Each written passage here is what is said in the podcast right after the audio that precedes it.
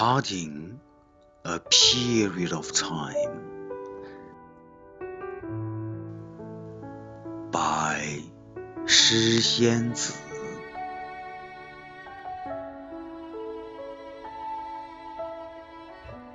cutting a period of time to develop a fantasy, to weave love in a dream, and imagine there is a person, a little space, only two of us, a candle on the table between you and me.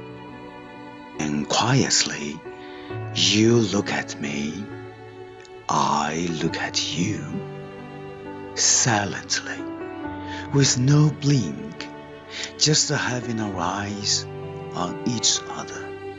Read attentively, understand attentively, until the immortals put off the stars.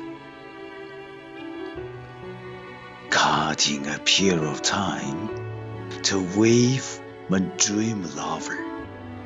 Imagine in the night, standing at a lake with moonlight.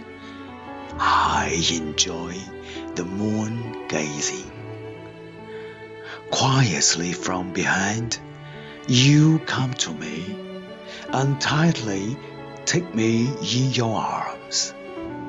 Then together we look up at the moon, at the stars, and from the galaxy in search of how far it is between your star and mine until the immortals put away the moonlight.